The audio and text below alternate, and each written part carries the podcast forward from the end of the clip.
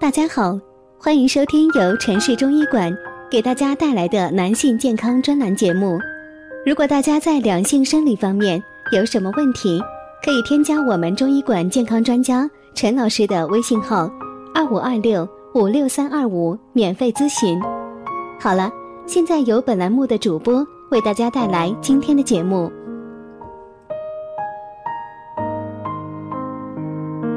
现在给大家带来今天的节目：男人肾好的五大标准。一、听力好。在中医看来，耳朵的听觉好不好是跟肾气的盛衰有关系的。所以，如果肾气充足的话，就代表着听力也是很不错的；而肾不好的话，就很容易出现耳鸣、听力下降的情况。二、皮肤肾好的话，就会看起来很年轻；而如果长期肾气不足的话，就会出现加速衰老的情况。而人一旦出现衰老的情况，其皮肤就会变得暗淡无光。三、头发，肾好不好，最直观的表现就是直接看头发了，因为肾跟头发是息息相关的。